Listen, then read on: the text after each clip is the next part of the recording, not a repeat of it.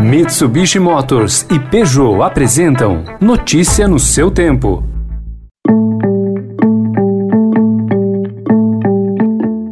Olá, seja bem-vindo, seja bem-vinda. Começando mais um Notícia no seu tempo. Esse podcast é produzido pela equipe de jornalismo do Estadão para você ouvir em poucos minutos as principais informações do jornal. Você acompanha o programa em qualquer plataforma de streaming, agregadores de podcasts e agora também na playlist Caminho Diário do Spotify. Entre os destaques de hoje, o desgaste entre oficiais com a não punição de Pazuello, as investigações sobre o prédio que desabou no Rio e a decisão dos Estados Unidos sobre doações de vacinas que frustrou o governo brasileiro. Esses são alguns dos assuntos desta sexta-feira, 4 de junho de 2021.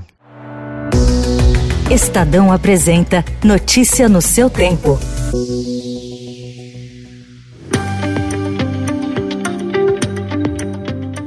Generais da ativa consultados pelo Estadão afirmaram que o alto comando do Exército tem ciência de que a decisão de não punir o ex-ministro da Saúde, Eduardo Pazuello, por ter participado de ato político em apoio ao presidente da República no Rio de Janeiro, o que é proibido pelas normas militares, gerou desgaste à instituição e desconforto a eles mesmos. Eles ponderam, porém, que qualquer decisão geraria problemas e que uma eventual punição a Pazuello representaria, por tabela, uma reprimenda ao presidente presidente por causa da presença de Bolsonaro no mesmo palanque. Alinhado ao desejo de Bolsonaro, o comandante-geral do Exército, Paulo Sérgio Nogueira de Oliveira, concluiu ontem que Pazuello não cometeu transgressão disciplinar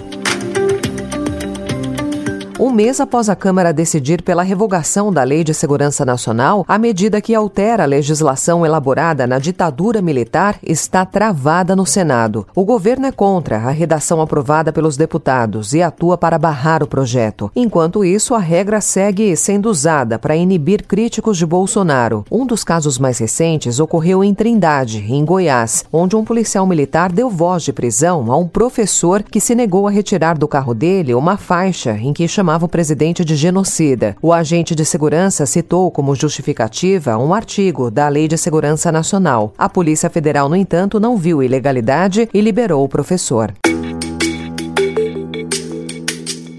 Como a maioria dos prédios da região, conhecida como um dos berços das milícias cariocas, o que desabou na comunidade de Rio das Pedras, na zona oeste do Rio de Janeiro, não tinha nem autorização para ser erguido. Um homem de 30 anos e a filha morreram. A polícia informou que o responsável pela construção era Genivan Gomes Macedo, pai e avô das vítimas. Ele prestou depoimento e as primeiras investigações feitas indicam que o homem não teria envolvimento com a milícia da região. A Secretaria Municipal de Conservação disse que desde janeiro já demoliu mais de 180 construções e emitiu mais de 150 notificações na Zona Oeste. O prefeito Eduardo Paes visitou o local pela manhã. Nem milícia, nem traficante, nem delinquente uh, se sobrepõe ao poder do Estado. Isso é falta de vergonha da cara das autoridades que permitiram que esse tipo de coisa acontecesse. Comigo, milícia não vai construir porcaria nenhuma nessa cidade, estamos demolindo permanentemente né, e a gente tem o desafio de cuidar do passivo. E depois de alterar completamente o processo de autuação e impor aos servidores públicos ambientais uma série de sanções administrativas, o ministro do Meio Ambiente, Ricardo Salles, exigiu um arrastão de audiências de conciliação com alvos de multas, dando prazos impossíveis de serem executados. Pressionados, funcionários do IBAMA e do ICMBio têm pedido dispensa dos cargos. Eles alegam não haver servidores para o serviço. O Estadão tentou por vários dias, sem sucesso, obter uma resposta do Ibama ou do ministro do Meio Ambiente sobre o assunto. Notícia no seu tempo. As principais notícias do dia no jornal O Estado de São Paulo. E em 20 segundos, as últimas informações sobre a pandemia e tem um pouco de entretenimento também. Desbravar um terreno difícil, apreciar paisagens ou encontrar novos destinos. Não importa o destino que for explorar, a Mitsubishi Motors tem um 4x4 para acompanhar qualquer aventura. Conheça os modelos em mitsubishimotors.com.br.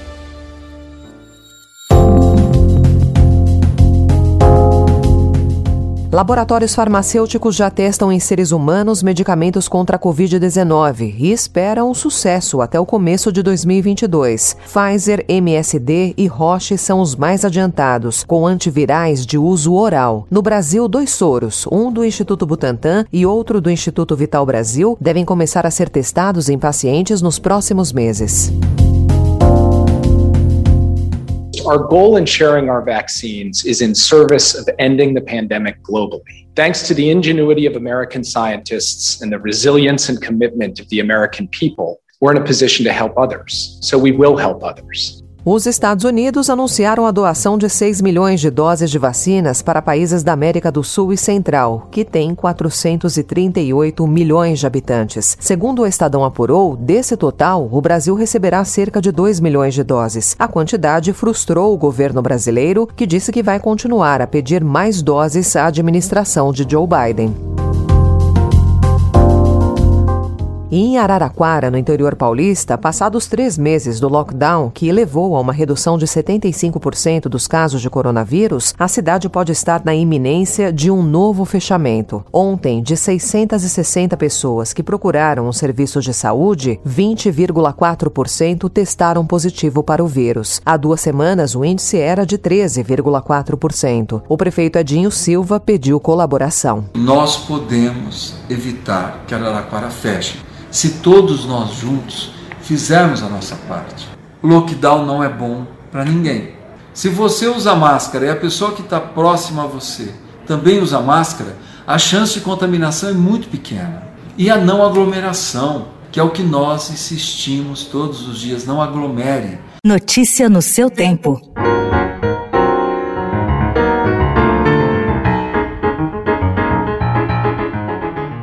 Felipe Sena desponta como um dos grandes de sua geração, ao mover sua música entre o jazz, o erudito e o popular. Aos 42 anos, esse pianista, compositor e orquestrador lançará o seu primeiro álbum solo ainda nesse ano, chamado Overture. Antes, fecha o projeto online que criou durante a pandemia, com o seu grupo de música de câmara chamado Câmara Nova. No começo da segunda quinzena de junho, será exibida a última apresentação, na qual nomes dos mais representativos da música brasileira contemporânea têm suas obras rearranjadas por Felipe e executadas pelo grupo. Todos os vídeos ficam disponíveis no canal do Câmara Nova no YouTube.